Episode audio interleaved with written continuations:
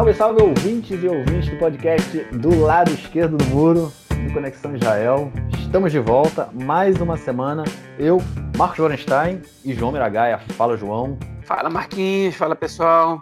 É, voltando aí ao nosso, é, nosso horário tradicional, né? Gravando aí na quinta-feira, nove e meia da noite aqui em Israel. As crianças dormindo, né? E a gente consegue aí aquele, aquela horinha vaga, né, cara, para dar uma. para gravar esse podcast aí pra galera. É, vamos lá, vamos então, sem mais delongas, né, cara, para a gente passar pro nosso primeiro bloco, onde a gente promete que vai ser rápido, porque a gente não aguenta mais falar do corona, mas a gente tem que falar. Vamos lá. É isso aí, nosso primeiro bloco Corona. Vocês devem ter percebido, né, que semana passada a gente não falou disso, porque realmente a gente não aguenta mais falar disso. Mas, enfim, a nossa vida hoje, nesse ano, e eu acredito que pelos próximos dois ou três anos, será regida pelo corona, então não, tem como a gente fugir disso também em, em toda semana, toda, toda semana, né? infelizmente. Vamos lá, os números então. Né? A gente tem hoje aí uma questão central, Israel saiu aí do, é, é, do fechamento, né? Que a gente fez novamente uma quarentena aí no período de até duas, até um mês atrás quase. É, e fomos saindo devagarzinho e continua toda semana, na verdade, todo dia, uma disputa impressionante é, eu não consigo entender essa disputa, na verdade, depois eu faço o comentário no final, entre todos os ministérios envolvidos, Ministério da Saúde, Ministério da Educação, Ministério das Finanças, Ministério do Trabalho, tudo, tudo que é ministério envolvido, é, todo, cada um puxando para o seu lado para reabrir colégio, reabrir loja, reabrir o comércio, reabrir a indústria, reabrir tudo. Ou seja, para o país voltar a funcionar. O que acontece é que o governo, pelo menos dessa vez, tem tentado ser né, muito mais é, cuidadoso, porque tem ouvido mais o pessoal da. os especialistas, né, o pessoal que entende aí de epidemiologia e do corona. É, é, eles têm mais espaço hoje é, no, no, nas decisões, né, coisa que não aconteceu lá na primeira, na nossa primeira, no nosso primeiro, na nossa primeira quarentena, quando a gente saiu. É, e hoje o governo está tá mais cauteloso, realmente tem sido muito mais lento né, do que foi é, na da primeira vez. Só que a gente hoje, apesar da abertura lenta, a gente começa a ver uma, um, um, um aumento aí do número de, de novos infectados. É, hoje, é, o, tem aquele índice, né, que é o, o, número que uma pessoa, quantas pessoas uma pessoa que está infectada, ela, ela, ela, ela pode também passa a doença, né, passa o vírus. Ou seja, quando a gente tem uma pessoa doente, essa pessoa passa o vírus para mais uma, a, a, isso significa que a doença, né, que, a, que a, o corona ele está estabilizado no mesmo número, né? Ele vai se manter estável ali. Ele não vai aumentar e não vai diminuir. O governo de Israel falou que para a próxima etapa da, da abertura, esse índice ele não podia estar, ele devia estar em 0,8. Ou seja, uma pessoa doente ela contamina 0,8 pessoas. Ou seja, o que, que isso quer dizer? Que o número de pessoas infectadas vai cair, né? Porque uma pessoa ela, ela, ela contamina menos de uma. Só que hoje a gente está com 0,92 a gente está acima do índice que o governo estipulou para que novas medidas eh, de, de abertura fossem tomadas. Né? E aí a gente chegou, então, à discussão de fazer um fechamento à noite. Fazer um. A partir de 10 horas da noite, as pessoas ficariam proibidas de sair da sua casa, teriam que. toque de recolher, né? E sairiam na manhã seguinte. É, enfim, é, uma, é, é, é uma, é uma, uma notícia aí que pegou todo mundo de surpresa, porque muitos discutem e falam sobre a, a Yeilut, é, e me fugiu agora a tradução disso, a eficácia, a eficácia da, dessa medida, mas é uma medida que está sendo discutida pelo governo e pelo gabinete do Corona. João, vai poder sair de casa às 11 horas da noite ou não, cara? Bom, primeiro 11 horas da noite você que estabeleceu, né? O governo não decidiu se é 7, se é 9, se é 11. Ah, eu tinha ouvido 10, não, eu tinha ouvido 10 da noite. Eu ouvi em algum lugar, agora não sei é, dizer aonde. Então, essa pessoa estabeleceu aí de maneira. É... o cara chutou, o cara chutou? É, totalmente é, negligente com, com, com, a realidade. Não, não, corresponde, o cara chutou. Hoje, na, no, no telejornal do Canal 12, estavam falando que ninguém sabe qual é a, qual é a hora que, que vão fechar, né? É, o que é um negócio tipo, meio tosco, né? Tipo, você anuncia que vai fechar de noite, mas se fechar às sete da noite, tem pessoas que não voltam do trabalho direito para casa, né? Tem... Eu acho que até às dez da noite a gente está nessa, é, nessa coisa, né? É, se vai até às dez da noite, enfim, aí você tem que ver o que, você, o que, você vai proibir exatamente, não podendo fazer nada depois das dez da noite. Porque o que está tá em jogo aí, né? Tem jogo, tem jogo o seguinte: o governo não sabe como evitar de acontecerem os casamentos aqui no país, em especial os casamentos no setor árabe israelense. Eles conseguem driblar a fiscalização muito bem, e, e eles estão acontecendo. Eu, há duas semanas, estive num, num evento, é, na verdade, num curso, né? É, que eu estava fazendo, que teve um encontro aberto numa, numa noite, né, começando, na verdade, começando às 5 e meia da tarde, já está noite aqui, que é quase inverno, e terminou às 10 e pouco da noite. Durante umas 4, 5 vezes a gente escutou tiro, né? é, rajadas de metralhadora. Assim. E, enfim, quem não conhece se assusta, mas aqui em Israel é comum, principalmente para quem vive perto de um vilarejo árabe, é, é, é comum né, na tradição árabe, não sei se é a tradição islâmica ou se é a tradição árabe em si, de dispararem tiros para o alto quando quando estão, enfim, quando, quando, quando tem um casamento.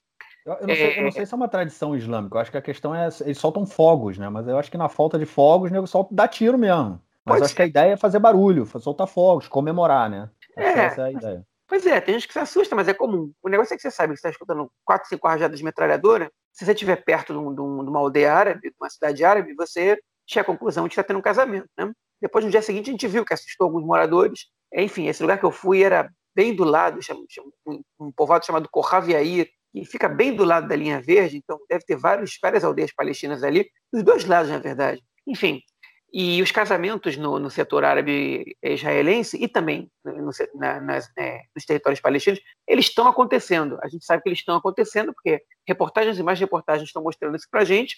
E a gente sabe que a contaminação no público árabe israelense está muito mais alta do que na população judaica israelense. Em Jerusalém Oriental, que é um, um caso à parte, né, um, um status bastante diferente do resto do país, é, a, o, o, nível, uma, uma pessoa contamina a, em média 2,2, 2,2 pessoas, que é um índice altíssimo, né? Que, que, enfim, que a falta do poder público e toda, e toda a questão política que envolve aquela, enfim, essa divisão da Jerusalém Oriental para Ocidental, ainda que muitos aleguem que Jerusalém é uma cidade unificada, na prática ela não é. E a gente vê isso quando em Jerusalém Oriental a contaminação é muito mais alta que Jerusalém Ocidental.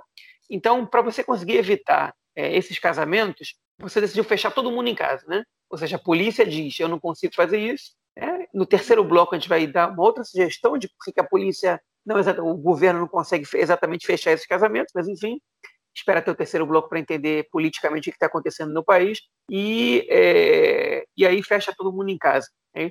E aí o argumento que dão, né? Hoje eu escutei é, é, algumas pessoas falando na rádio, entre elas um ministro, é, ministro, enfim, um, não lembro, não lembro quem ministro do que, é, Ezerchai, do, do, do, Azul e Branco, não lembro nem do que, que ele é, mas ele é membro do gabinete da Corona, dizendo que não, não, não tem só a ver com os casamentos, que também tem a juventude que sai de noite, e a gente quer evitar que, que eles se encontrem, porque eles também estão contaminando.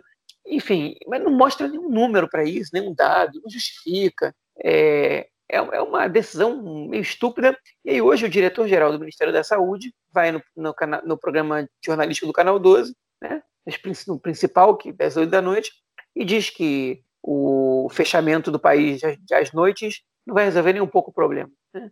Então, ou seja, ele desautoriza o próprio gabinete da corona. Enfim, ele é profissional, ele deve entender mais que ele está falando do gabinete da corona, que está buscando uma solução é, criativa, vamos dizer assim, é, para resolver um problema muito sério. É, e não é, não é hora de brincar, não é hora de. E também, enfim, não é hora de tentar. Além disso, né, esse fechamento parcial não funcionou em vários lugares do mundo. Em alguns casos, ele, ele efetivamente reduziu um pouco a, a disseminação do vírus, mas, são, mas enfim, cada, cada lugar tem essas especificidades e a gente sabe, o lamentável é que a gente sabe que esse fechamento parcial aqui, ele é só porque o governo não consegue ou não quer é, resolver um problema muito específico que poderia ser resolvido de maneira muito fácil caso houvesse vontade política para isso. É, enfim, e vontade política também resolve o problema do, do não consegue, eu acho, nesse caso. Enfim, a gente está indo aí rumo a, a, um fechamento de noite ou não, né? O que esse governo mais faz é anunciar a medida e voltar atrás.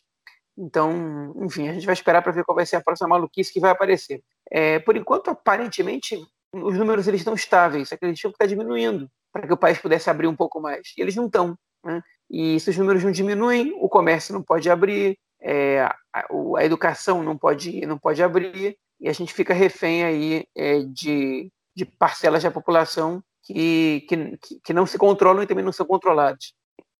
É, deixa eu só. Eu gostei que você falou, né? A gente está é, tá rumo aí a um, a um fechamento à noite ou não. Eu gostei, eu gostei dessa. Ou não aí, você resumiu tudo. Mas é, deixa eu só dar uns dados aqui sobre você falou é, agora da, do número de, do contágio, né? Hoje é, a gente tem é, cerca de um pouquinho menos de 8 mil casos é, ativos, né, que são sabidos, obviamente, é, casos ativos aqui em Israel. É, num total já, até hoje, já foram mais de 300 mil, né, coisa assim. Agora me fugiu esse número total aqui no meu. É, 322 mil, isso é o, caso, o número total. A gente está com. É, até agora são 2.706 mortos por causa do corona. Só que a questão da, da do contágio, a gente é, já tem mais de uma semana é, que a gente está, tipo, o, de acordo com as pesquisas, com, com os testes que são feitos, né, é, o, o, percentual de testes que sai positivo, ele tem variado de 2,6% até 1,7%.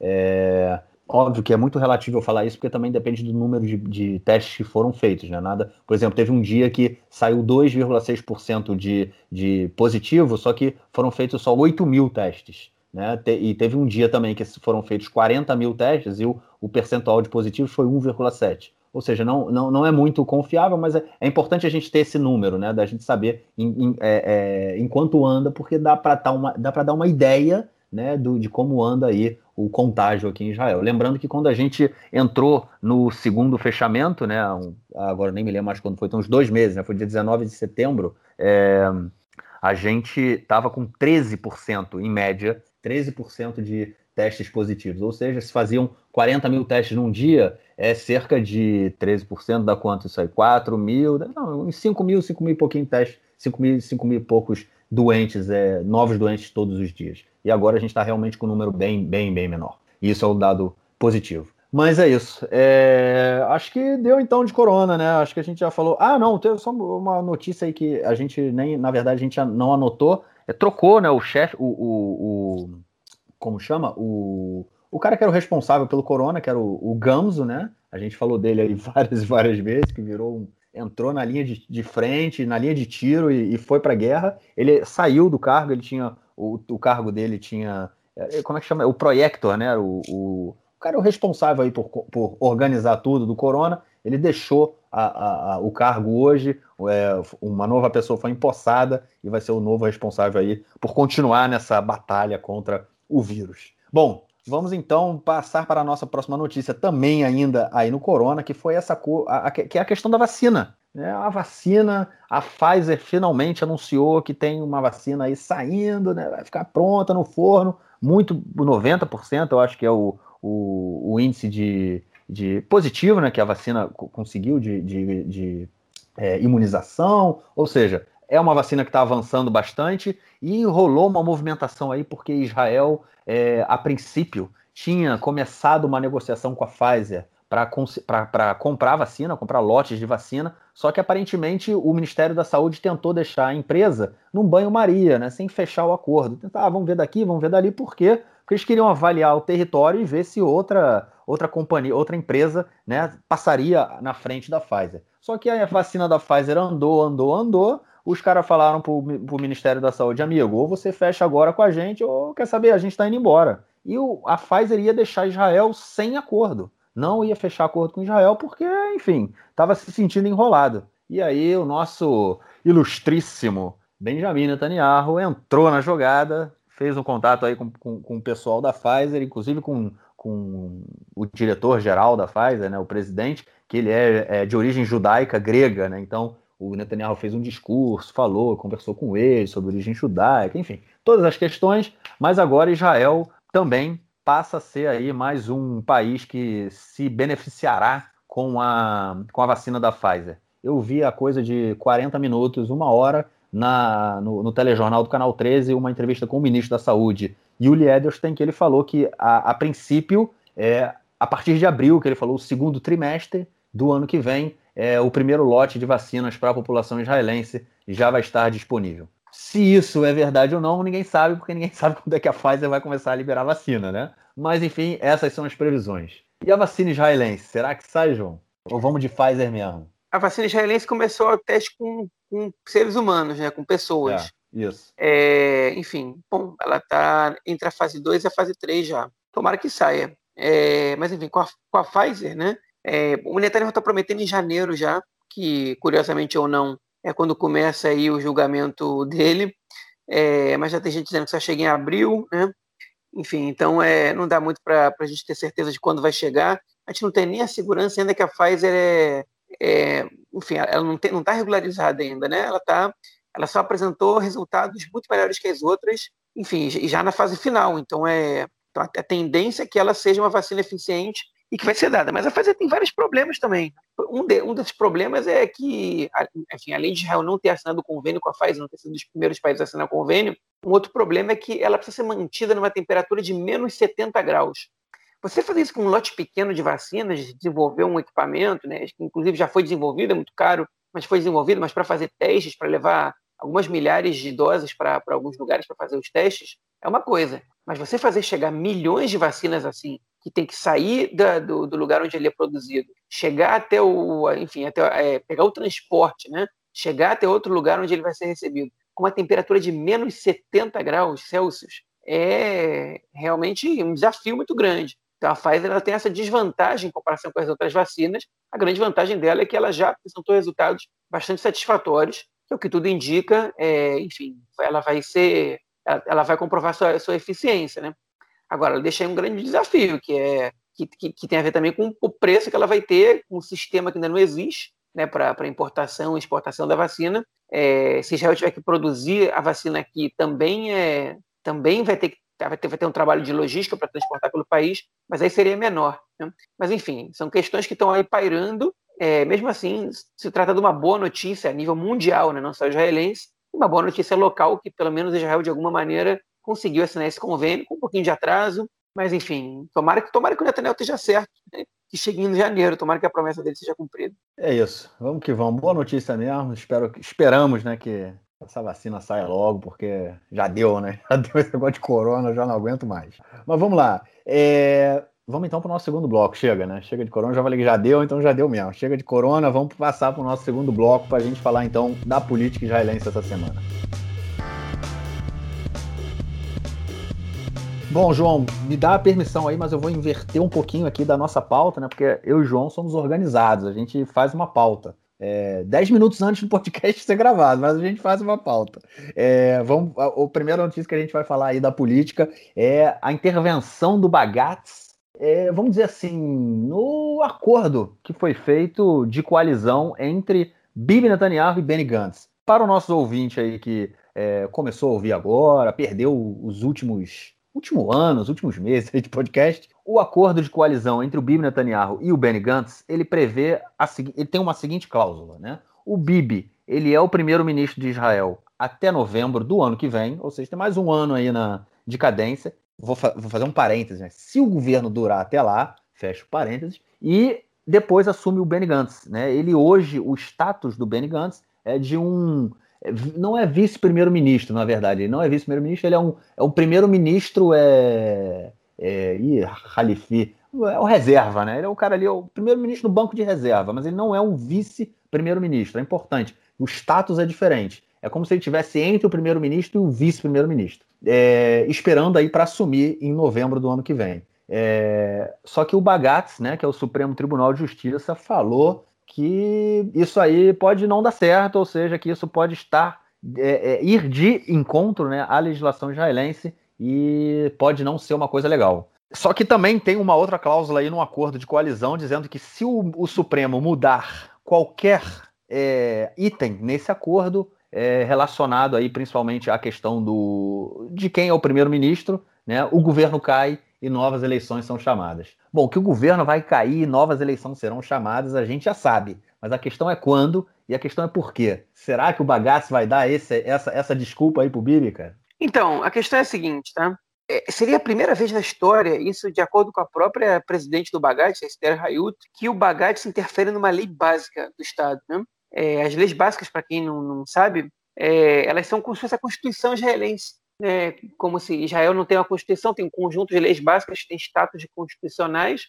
mas aqui não tem cláusula pétrea, né? Para você cancelar uma lei básica, basta você convocar a Knesset e ter uma maioria de 61, 61 deputados. A única diferença da lei básica para as outras leis é que você não, você não pode legislar nenhuma lei que vá contra é, um princípio de uma lei básica. Então, e aí a Suprema Corte é quem acaba intervindo quando esse tipo de coisa acontece.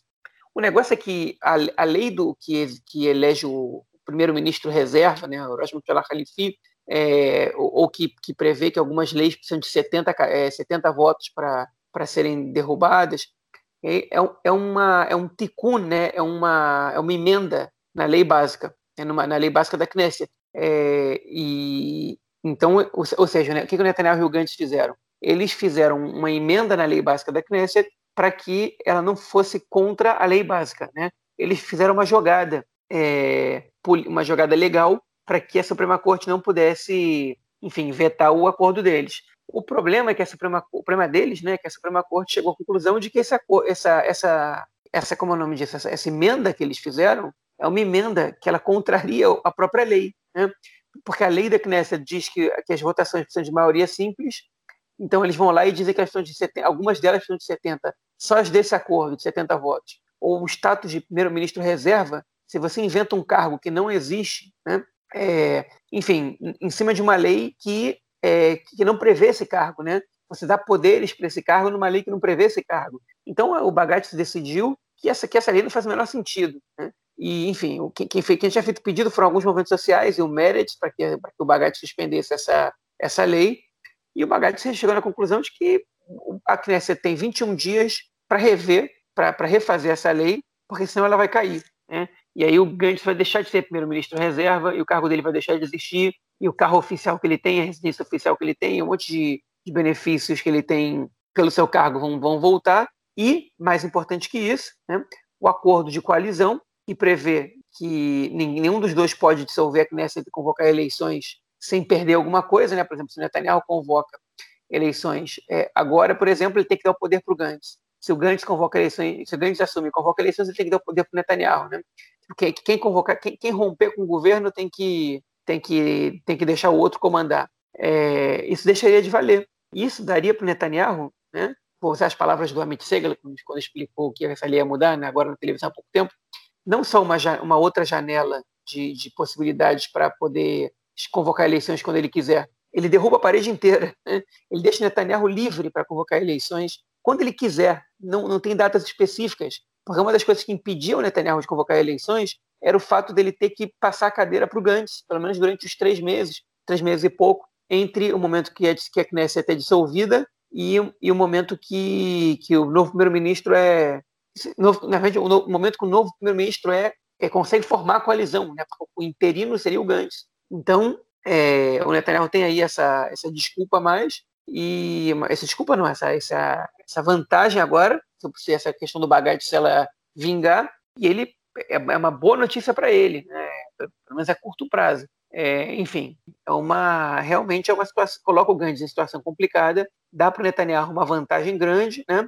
e acaba com a, com, com, enfim, acaba com a, com a festa que o Likud, o Azul e o Branco fizeram, né, de criação de cargos novos, de mudança de status, de um monte de coisa. A gente fica nessa dúvida se o Bagatti ele pode fazer isso ou não, porque, enfim, quando, quando a emenda sobre a lei básica contraria a lei básica a princípio, o Bagatti pode intervir ou não, né? É, fica essa dúvida aí, é uma questão para os juristas decidirem, é, mas o fato é que o Bagatti tomou essa decisão. E não existe instância superior que possa dizer para o Bagatti que eles não podem tomar essa decisão. Então agora, agora resta ao governo, nesses 21 dias, ver o que vai fazer. É isso. É uma. Deu uma, deu uma, deu uma luz aí pro Netanyahu, né? Porque tá com a corda no pescoço, né? Ele, a gente tá no, indo para meados, né? Dia 12 de, de, de novembro. O orçamento, voltamos aí à questão do orçamento, né? Tem que ser aprovado até o dia 23 de dezembro, né? Mais um mês e dez dias aí para ser aprovado o orçamento desse ano, desse ano, 2020. É, o azul e branco também, de acordo com o esquema de coalizão, é, quer que o acordo, quer que o, o, o, orçamento de 2001, de 2021,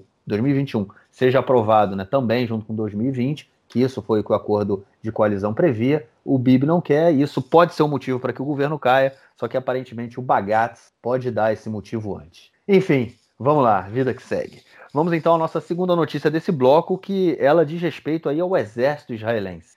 O que não faltam são polêmicas né, envolvendo o exército, né, pela própria instituição, enfim, é, mas também a questão é, de quem serve ao exército. Né? É, árabes servem, não servem, muçulmanos, cristãos, drusos, é, judeus, não judeus, enfim. É sempre uma discussão muito grande, muito grande, mas principalmente a discussão que é feita é, porque é quase, uma, é quase uma unanimidade, né? Que quem serve ao, ao, ao exército de Israel são judeus né, e os drusos. É, e parte dos árabes é, que vivem em Israel servem também, mas é uma minoria muito, muito, muito pequena, vamos dizer assim. Mas enfim, a questão principal da discussão sobre o alistamento militar ela gira em torno de duas, do, dois, dois é, elementos. Um, a questão dos ultra-religiosos, né, que a grande, imensa maioria recebe. É, é, é não servem ao exército, né, quando completam os 18 anos, eles não servem ao exército, é, e mulheres, né?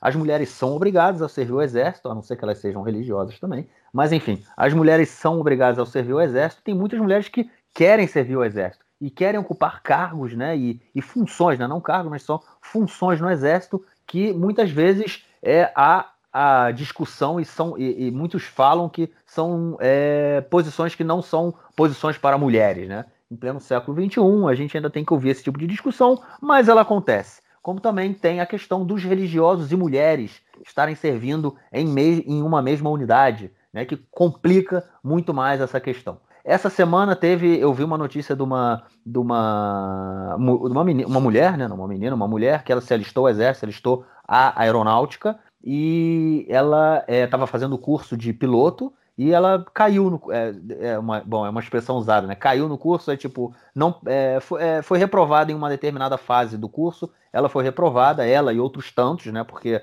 vamos supor sei lá eu não sei dizer números mas muita gente muita gente é, os que tentam né a grande maioria caem no meio do curso são reprovados por um ou outro motivo não sei qual mas de piloto aeronáutica não é fácil. É, e ela foi reprovada em determinado momento, sendo que ela falou que todas as pessoas que foram reprovadas com ela receberam uma carta dizendo quais cargos, quais funções né, e outros batalhões, unidades que eles poderiam servir. Né, é, é, unidades de elite, porque é, mesmo tendo é, sido reprovado no curso de aviação é, de piloto, né, só, só de chegar ao curso de piloto já mostra que é, um, é, um, é um soldado diferenciado, né, vamos dizer assim. É, ele segue critérios bem específicos e bem rígidos. Então, é, ela e as, os outros homens né, que, que foram reprovados com ela receberam uma lista com uma série de unidades e ela recebeu uma lista só com duas unidades. E ela perguntou: Ué, por que, que eu não posso servir naquela unidade? Por que eu não posso servir nessa unidade? Por que, que eu só posso servir em duas unidades? E aí começou uma discussão extremamente grande, né? Ela, é, inclusive, chegou ao chefe do Estado-Maior essa discussão,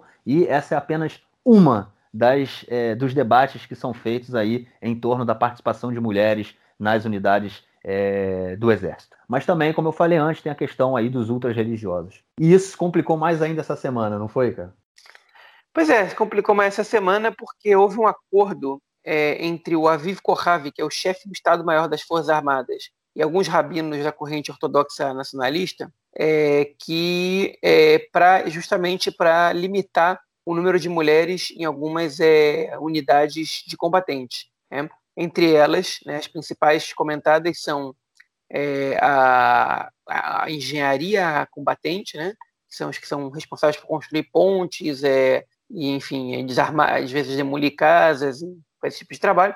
É, os, os, é, a função de Totranim, que são os disparadores de canhões dos tanques, é, e tudo que tem a ver com tanque também, pelo jeito, elas também não vão poder participar. E as Sayarot, que são as unidades especiais do Exército. É, essas, três, é, essas três categorias, vamos dizer assim, é, pela, por esse acordo feito entre o Aviv Kohav, que é o chefe do Estado-Maior das Forças Armadas, ou seja, quem manda nas Forças Armadas, efetivamente, o general-chefe, né? e os, esse, esses rabinos é, limitam a presença de mulheres nesses lugares.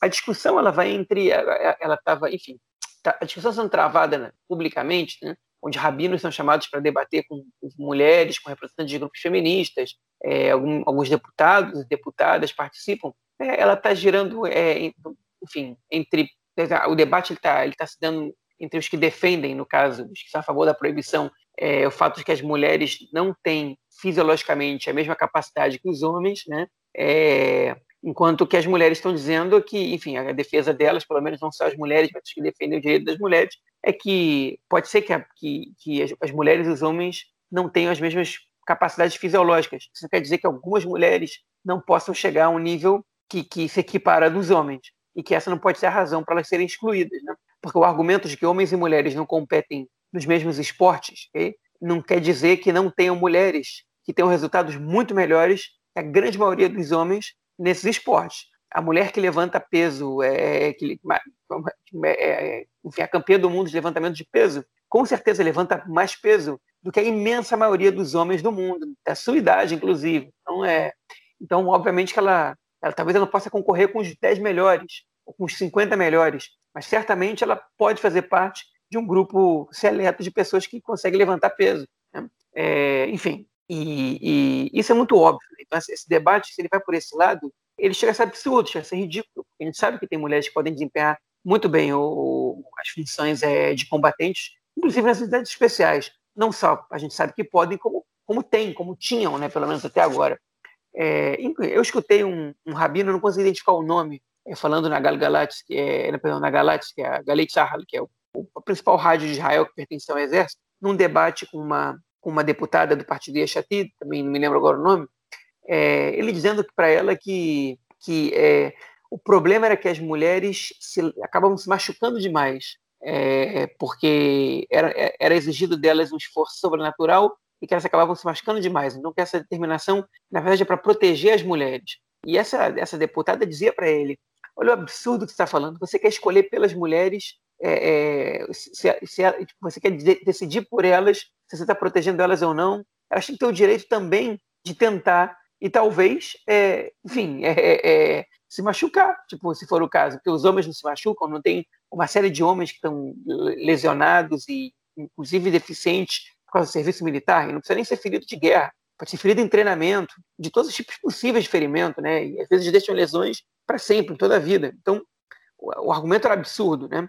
E a gente sabe que por trás desse argumento, na verdade, é, eles estão buscando uma base científica que além de se basear numa premissa falsa, né, é, ele, ele, na verdade é uma cortina de fumaça para o verdadeiro objetivo, que é facilitar a, a imersão, na verdade, a, a, a entrada é, do público ortodoxo, que não quer compartilhar o espaço com mulheres, né, do público ortodoxo mais radical e mais intolerante. Eu não estou falando da atualidade do público ortodoxo, nem, nem da maioria, né, mas existe uma parcela do público ortodoxo que tem essa demanda de que não tenha mulheres participando é, nas suas bases militares, nas suas mesmas funções. Okay? É, então, na verdade, é, é, é, a exclusão das mulheres para favorecer um segmento da população, é, enfim, a entrada desse segmento nessa, nesses, nesses cargos. Né? E o, o, lamentável nessa história não é a gente ver que existe esse discurso na sociedade, é, não é a gente ver que, que as pessoas estão se baseando num, nos argumentos fajutos para não falarem a verdade, porque isso a gente já sabe. Lamentavelmente, a gente já tipo, é lamentável que isso existe, mas a gente já conhece.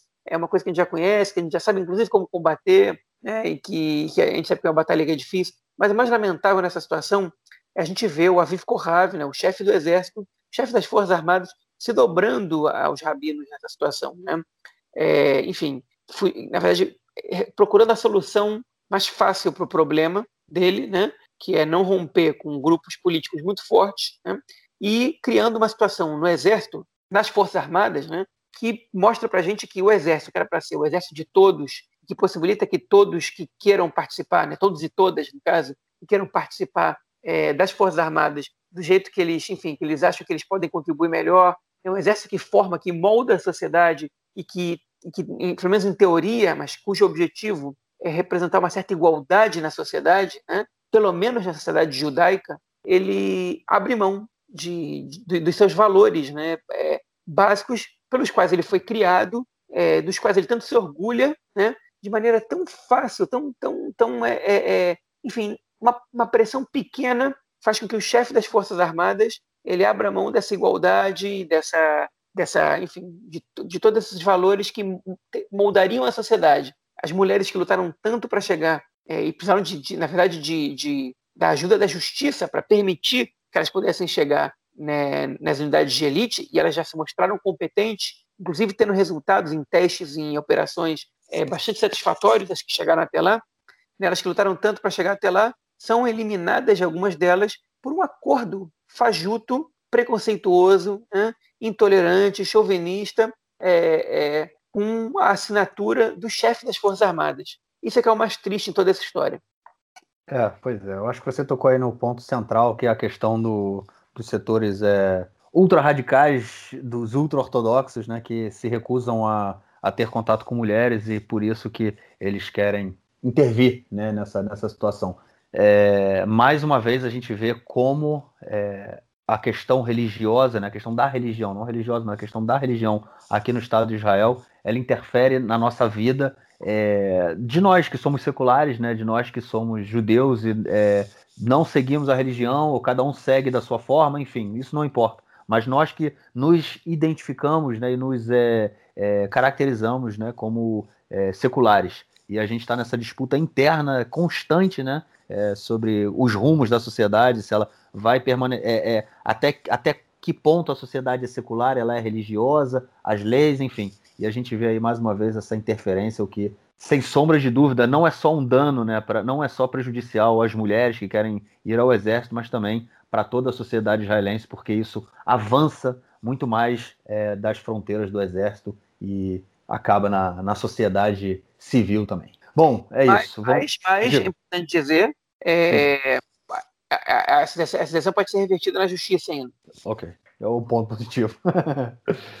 Vamos então para a nossa última notícia aí do bloco de política, que é sobre a legalização da maconha em Israel. Para quem não sabe, Israel é um dos líderes mundiais da, ou se não o líder, né, na produção de é, é, cannabis medicinal, né, maconha medicinal. É, há é, um há, né, tratamento com cannabis medicinal, não só o canabidiol ou o, enfim, é, óleo ou é, todos os derivados da maconha. Né? Tem muita gente que elas sofrem de, é, de uma série de, de, de, problemas, de doenças que elas é, têm acesso à maconha medicinal para fumar. Elas fumam maconha, elas recebem, elas vão na farmácia. É, vão, vão, é interessante contar isso, né? A pessoa vai à farmácia e compra maconha. Né? Ela recebe, ela tem, é, é, é, tem alguns médicos aqui em Israel que eles têm autorização para prescrever é, a maconha medicinal para os doentes. E a pessoa, depois que recebe essa, essa receita, ela entra num cadastro do governo e ela recebe a maconha medicinal. Ela vai à farmácia, ela paga muito, muito, muito menos do que é, a maconha que é comprada no mercado ilegal, né, para pro, os usuários, pelos usuários, é, e faz o uso dela mensalmente. Toda, todo mês é renovado isso, enfim, ela, ela faz o, o tratamento dela com maconha. É, só que agora já tem um tempo, né? Mas já, é, a discussão sobre a legalização da maconha aqui em Israel é, é uma coisa muito antiga, sendo que tem coisa, tem uns três, quatro meses é, depois que esse governo é, tomou posse, né, foi, uma, foi até uma surpresa que surgiu de repente, ó, o governo está é, tocando para frente a questão da legalização da maconha, é, a, foi aprovada, né, um, um não, quer dizer, foi aprovada a formação de uma comissão para se discutir o tema, e é uma comissão extremamente complicada porque envolve aí uma série de ministérios, Ministério da Saúde, Ministério das Finanças, Ministério do Bem-Estar, enfim, é o Ministério da Justiça também, obviamente, tem uma série de ministérios envolvidos, foi formada uma comissão. Eu, particularmente, não levava muito crédito nisso aí, não dava muito crédito, achava que essa comissão, enfim, justamente por essa complexidade, né, ela ia se arrastar, arrastar, arrastar, até que o governo ia cair, nada ia ser resolvido, principalmente porque é, há, um, há uma. uma é, o, o, os partidos ultra-ortodoxos eles são contra a legalização da maconha, enfim, e, é, e, foi um projeto que surgiu da coalizão, né, do governo, e eles são parte da coalizão. Mas essa semana foi divulgado que essa comissão que é, foi formada para estudar o caso, ela aprovou é, um, um, projeto né, que agora vai ser levado. É, na verdade, ela, o projeto foi pré-aprovado, porque agora também precisa passar pelo Ministério da, da Justiça para ver se está tudo em ordem, e aí é, esse projeto pode ser votado no parlamento, caso a gente ainda tenha governo. É, mas enfim, vamos aí alguns temas, alguns tópicos aí, né? O, o, uso, o uso seria, é, o, a legalização no caso também seria para uso recreativo da maconha, ou seja, é, as pessoas poderiam comprar maconha legalmente em é, é, lojas especializadas, né? no caso, não está especificado se vão ser coffee shops ou como é na, na, na Holanda, né, em Amsterdã, mas enfim, é, as pessoas teriam acesso à, à maconha é, para uso recreativo, não poderiam fumar na rua, teria que ser no espaço público, né? Deveria ser o uso em casa, tem que ser maior de 21 anos, é... enfim, as questões aí sobre uso de drogas, né? No caso, como o álcool, como uma série de outras drogas aí, também a maconha é uma outra droga, droga e ela se, aparentemente tem está passando por um processo de regulamentação, o que é uma coisa fundamental. E uma coisa interessante também desse projeto é que haverá de acordo com o projeto, uma, é, um controle do governo sobre os preços para evitar com que as pessoas é, é, comprem no mercado negro maconha, porque é óbvio que vai sempre continuar existindo, mas no momento em que o preço numa loja autorizada, vamos dizer assim, for baixo, o usuário vai até a loja, porque ele sabe que tem qualidade, né? Tem um controle de qualidade, tem aquela questão toda. Então ele vai à loja comprar e não vai comprar no mercado negro. É um passo importante, é um passo que a gente vê que vários, paí vários países pelo mundo todo estão é, fazendo. É, geralmente, a, a legalização da, da, maconha ela acompanha um alto imposto, da mesma forma que é feito com cigarro, da mesma forma que é feito com, feito com álcool. É, né? E a gente vê, inclusive, nos Estados Unidos, a gente viu estados que arrecadaram tanto imposto com a legalização da maconha que acabaram reduzindo outros impostos, né? E é, o interessante também é que é, muitas em muitos casos pelo mundo é, o imposto ele é revertido em projetos educacionais, ele é revertido para educação, para saúde, para prevenção do uso da maconha, o que é importante também. Né? A questão é tratar a maconha como uma questão de saúde, né? e não como uma questão é, de criminalidade. Né? Me fugiu a palavra aí, é, mas é mais ou menos isso aí. Mas é isso, estamos caminhando, não sabemos como, quanto tempo ainda vai demorar para que isso, isso chegue ao parlamento, mas é um passo importante, né, João? É um passo importante, mas agora é importante dizer isso. Existem alguns parlamentares que estão brigando pela legalização da maconha já tem tempo.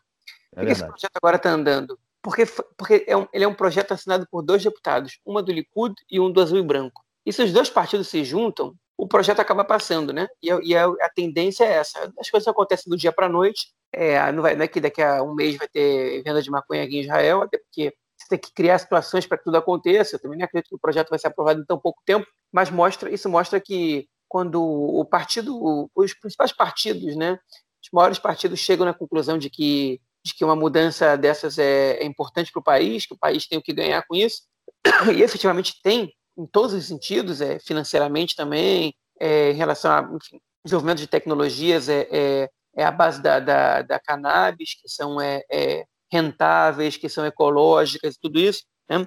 Enfim, com, com, quando, quando, o governo percebe, quando o membro de governo percebe que isso vai acontecer, é, as coisas acabam, tipo, as coisas caminham, né? É, e foi uma deputada do Likud muito, um dos números, também não me lembro o nome, eu estou ruim de memória, mas um dos números mais para o final da, da, lista, vou até conferir o nome dela aqui, é, que é exatamente por isso, para isso que essas pessoas servem, né? Estão lá no final da lista, não, não, não, é, não é ministra de nada, não, é, não, é, não preside nenhuma comissão especial, então ela vai ser encarregada de fazer isso, assim ela ganha um pouco de nome com o público um pouco mais liberal do partido, e os mais conservadores não vão gostar muito dela, mas ela, enfim, traz um pouco de votos para o partido por um lado e não queima os principais líderes por outro. Né?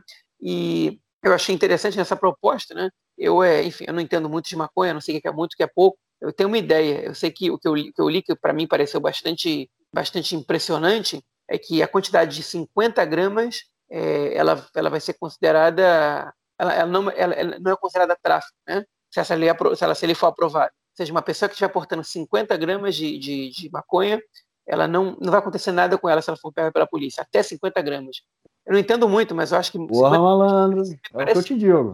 Porque, pois é, porque, porque um, eu sei que um grama aqui em Israel de maconha, né, isso é conhecido por todo mundo, é, custa 100 shekel né? É, que é, hoje em dia. Hoje, em dia, hoje, em dia, hoje em dia custa em torno de 80, entre 80 e 90. 80 e 90, baixou é. o preço aí. Enfim. Eu é... posso, posso contar porque. Bom, termina que eu vou contar por que baixou o preço. Não, enfim, então, se, se um grama é tão caro, eu não sei o que você pode fazer com um grama, mas 50 gramas, né? Na época era 100 shekels, façam as contas aí, 5 mil shekels, né? Que é mais de mil dólares. E o sujeito pode estar andando com essa quantidade de, de maconha na rua, de acordo com essa lei, e não vai acontecer nada com ele. Então, é, é uma lei que é bastante, é, vamos dizer assim, avançada, bastante progressista nesse sentido, né? É, que está liberando realmente o uso recreativo sem nenhum problema. Porque hoje em dia, até a pessoa que pode comprar maconha na farmácia e que pode receber grandes quantidades também, essa pessoa não pode sair de casa com a maconha. É, se a polícia te parar e você falar, não, mas é para uso médico, não interessa. Você, você, não pode sair de casa. É a primeira vez você recebe uma advertência, porque eu conheço um cara que, que recebeu essa advertência, é, e a segunda vez você pode ter que pagar uma multa e, consequentemente, você pode acabar indo preso. E, enfim, então agora parece que as coisas estão mudando bastante. Mas pode falar aí, Marquinhos, que você ia comentar. Não, é só porque é, há, um tempo, há uns anos atrás, eu não sei dizer quanto tempo atrás, surgiu, dentro daquele aplicativo Telegram, surgiu uma, um grupo chamado Telegrass, né, de grass, né, de verde, de grama, de maconha. Sim. E o, eles criaram uma rede foi, é, foi uma coisa impressionante. Eles criaram uma rede de fornecedores de maconha, né? É, de, de, pessoas que vendem maconha, que é, e tudo pelo Telegram. Então, o, o, o funcionamento de, do aplicativo era impressionante. Você entrava numa página, você escolhia, você entrava numa página do aplicativo, né? Você escolhia é, a sua a região onde você morava, de, aí você entrava na região onde você morava, então você recebia uma lista com uma, tipo, você entrava num grupo de vendedores de maconha. E você escolhia o que você queria, entrava em contato com o cara, e muitas vezes o cara entrega na sua casa, outras vezes você tem que buscar na casa do cara. Mas enfim, a população israelense começou a ter acesso à maconha de uma forma muito mais fácil, né? E aí o preço baixou. Então a gente consegue ver hoje é, valores é, passando entre 50 e 100 shekels, entendeu? É, comprando maconha. E obviamente que a maconha medicinal, que a pessoa que compra na farmácia, ela paga muito menos que isso. Eu não sei dizer o valor agora, mas com certeza, é, não sei dizer o valor exato, mas de, de 50 shekels porque é subsidiado. O governo paga. Como, como o governo. Porque assim, é interessante, é interessante falar isso, né? Tem, é, tem uma. Na, nas, nos planos de saúde tem uma coisa chamada sal, é, tru, é, é, sal trufot, que é a cesta de medicamentos. Que são medicamentos que eles são subsidiados pelo governo. E a maconha é um deles. A cannabis é um dos medicamentos que são subsidiados pelo governo. Tem vários que não são. Né? É, por exemplo, cosmética, não sei o que, é óbvio que isso não é. Mas você, quando vai ao médico, um, um remédio simples, né, um remédio básico, é, você vai, depois você chega na farmácia do plano de saúde, o, o, médico te dá a receita, você vai na farmácia do plano de saúde e você compra o remédio por um preço muito baixo, é, porque o governo subsidia. E a mesma coisa acontece com a maconha. É interessante notar isso, é, é, comentar isso também, né? Porque é uma política pública que ela, que ela também prevê é, que o usuário, né, o, o, paciente, no caso, né? não é o usuário, é o paciente, ele, ele tenha acesso à droga, né, à, à maconha e não ser e não é, e não tipo por conta de questões é, financeiras deixe de usar o remédio. É uma coisa interessante. É realmente a maconha é tratada como um outro remédio qualquer. Né? Você precisa de receita e você tem acesso a ele a um preço subsidiado. É isso. Algo mais a acrescentar ou vamos para o outro bloco? Pode passar. Vamos lá, vamos então para o nosso terceiro bloco, para a gente. É um bloquinho especial aí sobre a Reshimá Ameshutefet. Bom, para quem não entendeu o que é Reshimá Ameshutefet, vai agora a tradução. É a lista unificada. A lista é dos quatro partidos árabes de Israel, né? De, bom, enfim, partidos de eleitorado majoritariamente árabe, né? E de deputados também, né? É, majoritariamente árabes, que é, foi uma lista formada Bom, agora me fugiu o ano, se eu não me engano, foi para a eleição de 2015. 2015. 2015. Que o a Victor Lieberman, né? Ele, ele era. É, é, ele, antes das eleições, né? Ele, foi, ele apresentou um projeto para que o, a cláusula de barreiras é, fosse mais alta, fosse aumentado, né? Agora é em 3,25%, se eu não me engano. É era isso. 1%, né? E subiu para 3,25%. Era, era 2%. 2, 2. Ah, não, ah eu estava eu tava fazendo um vídeo sobre as eleições de é, 50 e alguma coisa e era 1%. Enfim, era 2%. O, o, e ele subiu para 3,25%, o que colocou em risco né, todos os partidos árabes, que é, muitos não conseguiriam chegar a esse, esse índice. E o que aconteceu é que eles resolveram se unificar, né? Apesar de serem partidos extremamente distintos, completamente diferentes, com um público completamente diferente, é, em alguns casos, né? não totalmente, afinal de contas eles disputam a mesma parcela da população, mas eles se uniram, os quatro partidos se uniram, formaram a lista unificada e desde então eles só vêm crescendo, chegando aí nessa eleição que a gente, nesse governo que a gente tem agora, com 15 cadeiras, né? É, 15 cadeiras representa mais de 10, cerca de 12% do parlamento israelense, o que sem sombra de dúvida é um número bem representativo. Só que a lista unificada está em crise, né, cara? A lista unificada, justamente por ser esse saco de gatos aí, que o que os une é a identidade árabe, né? É, não, não questões políticas maiores que isso, né? Ou ideologias ou, ou pensamentos políticos. O que os une é a identidade árabe e a vontade de estar, tá, tá, de alguma forma, servindo a população, é, a minoria árabe é, é, de Israel. Só que, como eu falei, a, a lista unificada está em crise um dos principais, ou não, um não, né? O principal é, é, ator dessa crise aí nesse momento é o deputado Mansur Abbas, do partido Ram, né? E que a gente vai falar dele daqui a pouquinho. E ele tem sido esse pivô aí que pode colocar é, um, um, ponto final, né? Nessa lista aí que unifica todos os partidos é, de eleitorado majoritariamente árabe. É, eu não sei se vocês lembram, ouvintes, há algum, uns dois ou três episódios a gente comentou de uma votação que teve no parlamento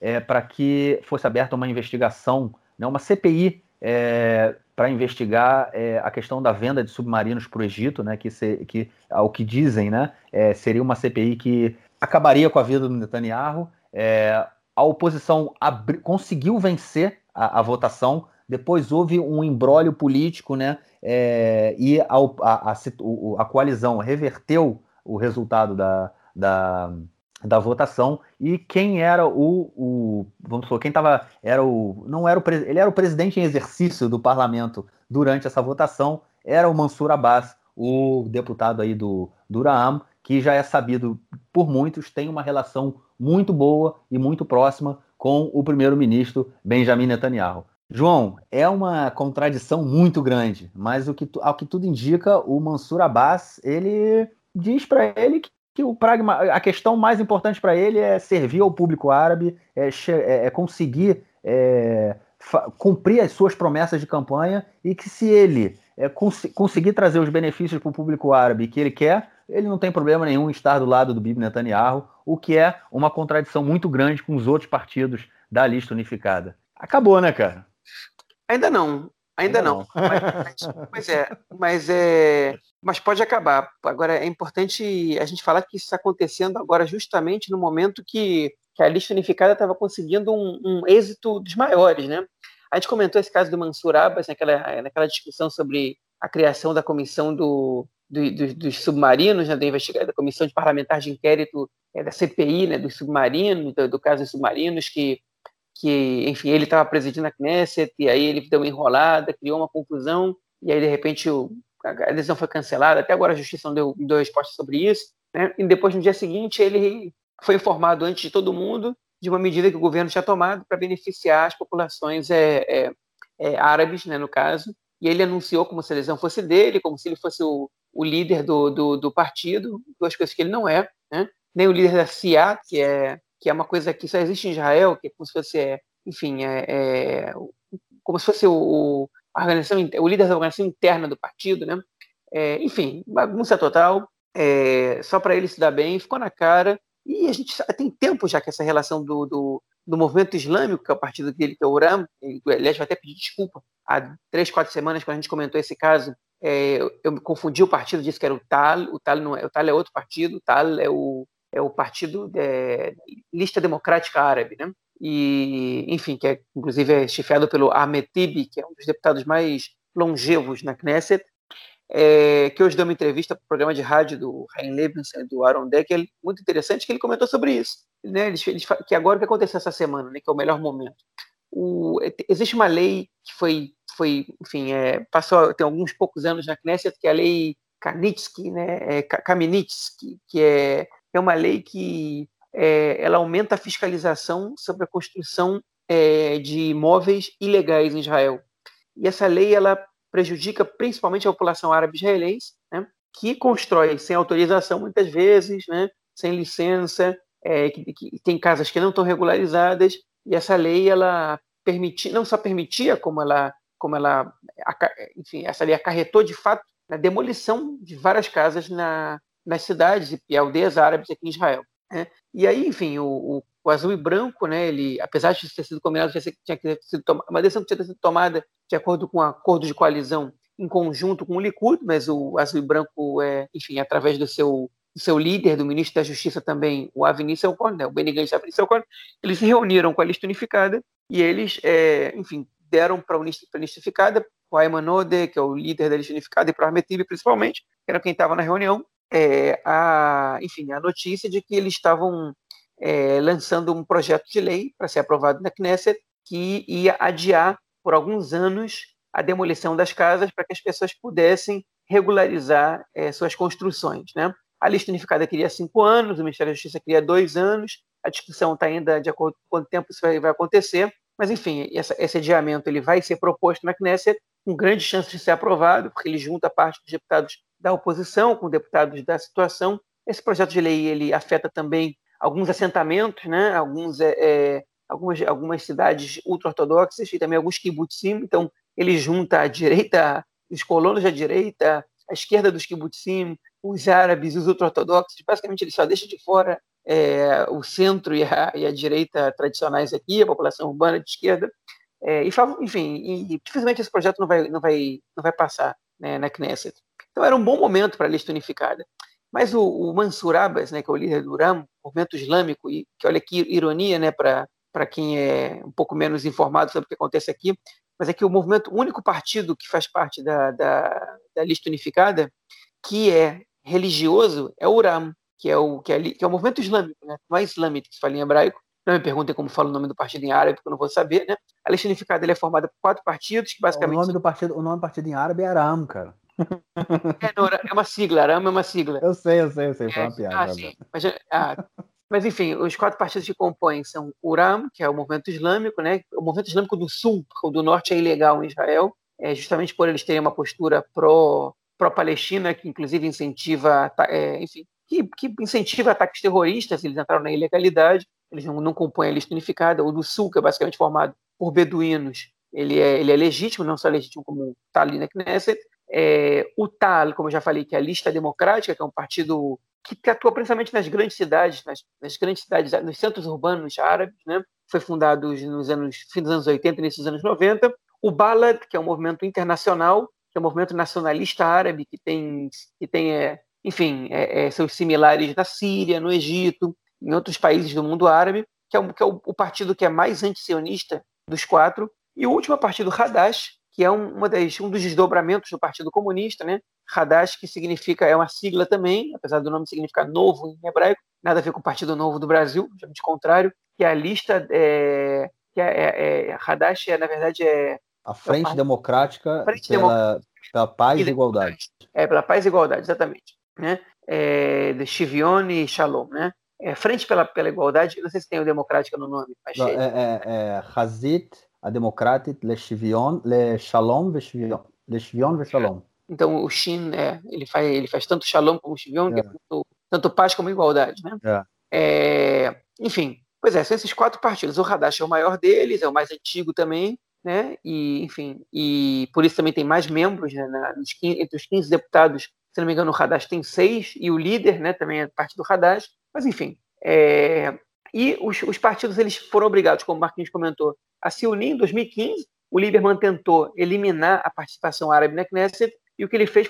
foi, foi, foi provocar o crescimento da, dos partidos árabes. Eles eram 10 em 2013, e hoje eles são 15, né? É, enfim, só que eles são muito diferentes entre si, eles têm concepções diferentes sobre o Estado de Israel, sobre, sobre políticas públicas, né, dos mais diversas. Um exemplo disso, claro, foi a votação da cura gay, né, que, o, que a lista unificada teve três votos a favor, cinco, na verdade, a favor da, de, de eliminar a cura gay, de proibir a cura gay, cinco votos contrários né? e o resto todo foi abstenção ou falta, né? Ou seja, é, enfim, os três que votaram a favor eram do Haddad. Ou seja, tem, existe uma diferença entre, entre relação com os, com os, direitos civis, né, com, com questões é, de identidade, né, com, com, com, projeto, com, enfim, com esquerda e direita, econômico socioeconômico, é, a união deles ela é mais forte mesmo quando, quando o ponto toca na, nos direitos da população árabe-israelense, né, e em relação ao conflito entre Israel e os palestinos, aí, aí eles têm mais é, pontos de interseção.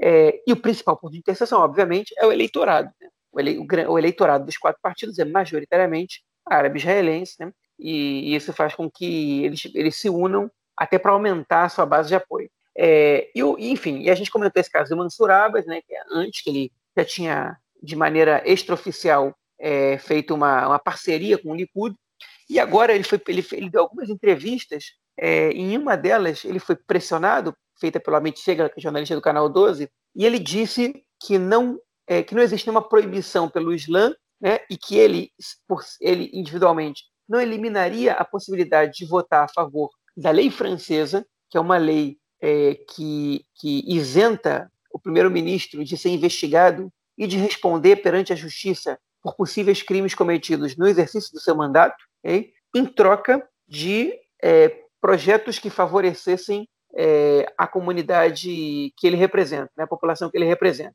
E um dos projetos que está rolando por aí é um projeto do Likud de acabar com a proposta do Lieberman, né, é, de aumentar a cláusula de barreira para 3,25%, de voltar a ser os 2% que eram antes, que dariam aos quatro partidos de, de eleitorado árabe-israelense muito mais chances de ultrapassar a cláusula de barreira né, do que eles teriam hoje. E o Ram, nesse, nesse momento, ele é, é, estaria interessado nisso, porque eles têm uma agenda bastante diferente, pelo menos em alguns aspectos, dos outros partidos, né? inclusive no que, no que diz respeito em fazer parcerias com o governo e com o próprio Netanyahu. Então, se fala, né? não sei se isso é razoável ou não, mas se fala aí em que o Uram podia, inclusive, o Mansur Abbas podia, inclusive, um ministério num, num, possível governo Netanyahu, né? é, ou, o que é mais provável, né? que ele possa compor com o governo em algumas situações que, que lhe deem vantagens e votar a favor do governo e quebrar um pouco esse equilíbrio que tem, na verdade, na verdade reverter, inverter esse, esse desequilíbrio que tem para o Netanyahu. O Netanyahu, hoje em dia, as pessoas que não querem o Netanyahu primeiro-ministro, né? É, é, nas, nas, eleições, pelo menos, através do voto, era uma pequena maioria, e caso a lista, enfim, é, a, a, o movimento islâmico passasse para outro lado, eles iam ser, eles iam ser uma pequena maioria agora, é, e que ia, ia, trazer o desequilíbrio a favor do Netanyahu. Enfim, resta a gente ver cenas dos próximos capítulos. O que a gente sabe é que até agora, quando é, a, a, lista unificada, ela em votações na Knesset, ela, ela, ela ficou entre, é, entre votar, em, votar em conjunto, né, em, temáticas, em temáticas que eles fechavam juntos, que eles, que eles debateram internamente e disseram a gente tem que, tem que, tem que atuar desse jeito. Né? As principais votações, é, o, o, movimento, o movimento islâmico ele votou com a lista unificada, não votou nenhuma vez com o Netanyahu até agora. Né? Um, caso, um exemplo claro foi acontecendo na semana passada, a votação a favor da normalização das relações com o Bahrein. Toda a lista unificada votou de maneira contrária ao estabelecimento das relações de Israel com o Bahrein, né? Prestando solidariedade à causa palestina e à autoridade palestina em si, né?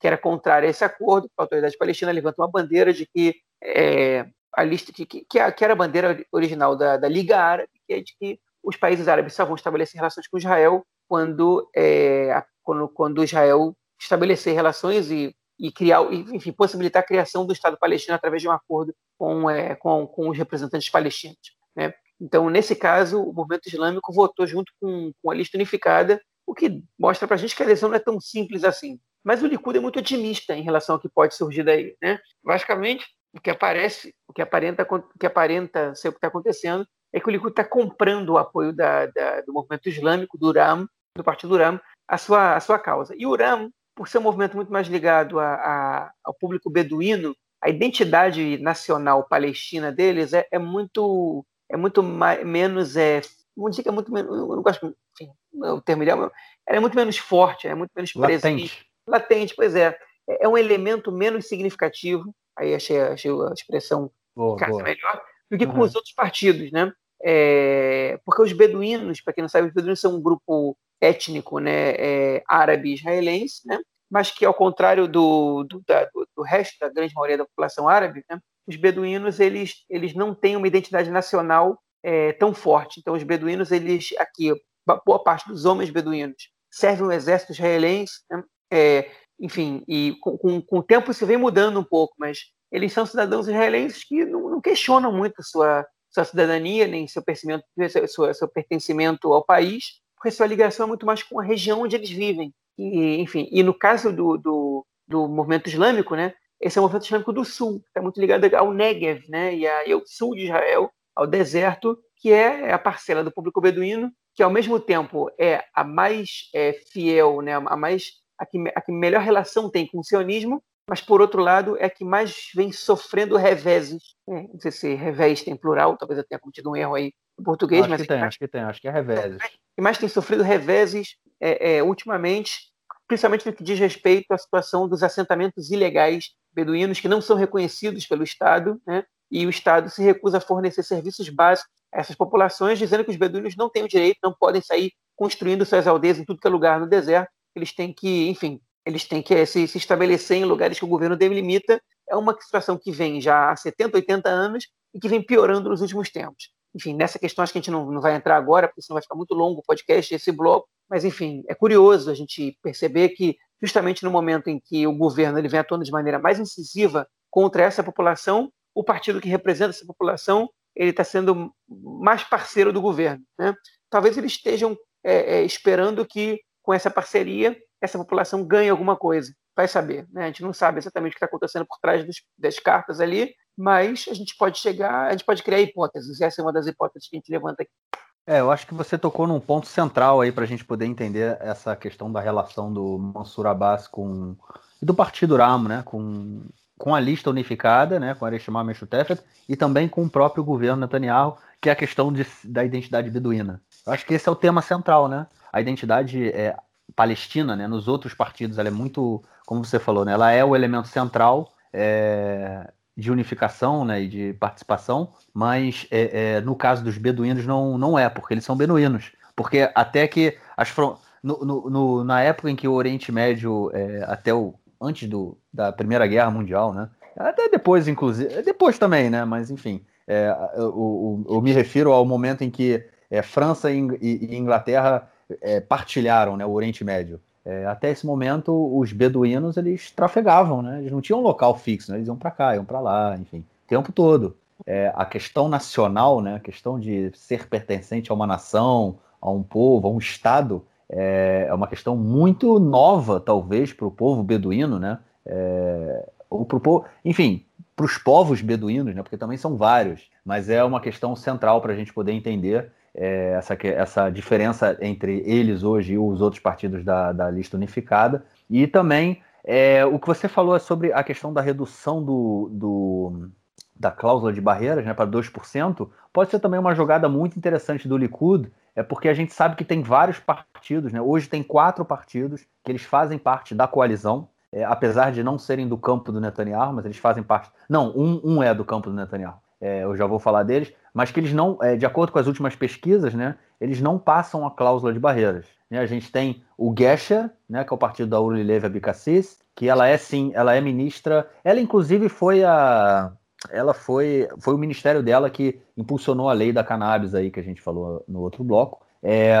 o partido dela não passa a cláusula de barreiras. O partido Avodá, o partido trabalhista. Olha só, cara, nesse hoje eu estava fazendo um vídeo sobre a formação de um governo de Israel e o Partido Trabalhista com 50 cadeiras, 56 cadeiras. É, e isso foi é, na, nas eleições de 68, 60, peraí, é, de 68, 69. As eleições de 69, o Partido Trabalhista teve 56 cadeiras, cara. É, hoje o Partido Trabalhista, sei lá, tem três cadeiras. É, e não passa a cláusula de barreiras. E tem também um outro partido, né? O partido do daqueles dois caras que eram do Van, o. Derek Heretz, né? Isso, o Derek Heretz. É, que eles também não passam a cláusula de barreiras. Porém, no momento em que reduz para 2%, pode ser que eles, algum deles, pelo menos, passe a cláusula de barreiras. Isso pode ser um ponto positivo também para o próprio Netanyahu. Né? Uma coisa aí que, pelo menos no caso, tratando aí do Derek Eretz, que podem, eu não, eu não acho que seja um empecilho para eles também se aliarem ao Netanyahu, ou seja, pode ser também uma, uma jogada interessante. Dá um, é, é, tipo, dois coelhos com uma cajadada só, né? Aquela, aquele, aquela frase, como é que chama isso? Aquele bitui, né? Aquele, aquela expressão aí em português. Mas é, é interessante, vão, é, vai ser interessante acompanhar né, os próximos passos aí que, da, da lista unificada. Até as, ele... Até as eleições do ano que vem. Aí eu já tô chutando que vai ter eleição no ano que vem, cara. Não ah, vai. Jeito. Vai, né? Não tem jeito. Beleza, cara. Algo mais a acrescentar ou a gente passa pro bloco do nosso camarada Nelson Burd? Vamos lá. Vamos lá então pro camarada Nelson Burd, que vai dar o seu comentário. Por sinal, João, não, é, o, o, meu irmão, cara, ele se diverte com os comentários do Nelson Burd, né? E ele falou, inclusive, é, eu não sei se você chegou a ouvir o último comentário dele, ele falou, ele falou que é, desde os tempos de TV Colosso, cara, você não ficava tanto tempo frente, na frente da televisão acompanhando a apuração da, da eleição dos Estados Unidos, cara, que só perdia para TV Colosso, cara. E meu irmão, é... meu irmão se diverte com os comentários do Nelsinho, cara. Mas é engraçado. Né? Então, vou mandar. Eu, eu ouvi sim, assim, até gente de comentário. Nelsinho, eu tinha aula na hora da TV Colosso, cara, não via TV Colosso, não. E, e... não tenho tempo de ver, de ver televisão aqui direito, não, para ver, para ver nos Estados Unidos. Eu acompanho aqui pela internet, no celular, que nem todo mundo. Na verdade, chegou uma hora que ficou muito chato aquilo aí, então parei. É, de... não dava mais, né, cara? Pô, tu abriu o telefone, abriu, tele... abriu, abriu o telefone, abriu o site. É... No dia, aí tava lá, sei lá, cento e sei lá, não me lembro mais, mas 153 cadeiras pro Biden. Dois dias depois tu abrir a página, dá 153 cadeiras pro. Porra, meu irmão, resolve essa merda aí logo. Mas enfim, resolvido, resolvido. É isso, vamos lá, Nelson, fala aí, cara. Meu caro Góres tem amigos do Conexão Israel do lado esquerdo do muro. Mandar um abraço para o João que segue acompanhando as contagens e as recontagens da apuração americana. O João fazendo um trabalho de fiscalização muito forte à distância. Mudança na tabela de classificação da Liga Israelense de Futebol. É isso aí, semana passada eu anunciei que o Petar Tikva, que o Maccabi Petar Tikva era o líder com 9 pontos, o Maccabi Petar Tikva segue com 9 pontos. Mas o Maccabi Haifa e o Bnei Yehuda estão com 10. Fizeram a ultrapassagem, o que era esperado. O perde-ganha é muito grande. Existe um equilíbrio muito grande. O Maccabi Natânia também chegou a 9 pontos e está ali na briga. O Maccabi Tel Aviv, atual bicampeão, que estava lá embaixo, ganhou a última partida subiu um pouco na tabela. O Apoio Tel Aviv ganhou também seu jogo do Redeira, deu uma subidinha na tabela. Então ainda tem muita água para rolar embaixo dessa ponte e o Campeonato Israelense de Futebol demonstrando muita emoção, assim também como os jogos do basquete. O esporte israelense a toda voltando pouco a pouco, ainda sem torcida, mas os jogos acontecendo e trazendo muita emoção. É isso aí, um grande abraço. Valeu, Nelson. Obrigado aí por mais esse comentário. Como sempre, te esperamos na semana que vem. João, algo mais a acrescentar ou a gente fica por aqui? Fica por aqui. Show de bola, cara. A gente fala então na semana que vem, vamos ver o que, que vai rolar. E a gente se encontra então, possivelmente, na próxima quinta-feira, nesse mesmo bate-horário, nesse mesmo bate-canal. Valeu, cara. Grande abraço. Abraço. Tchau, tchau.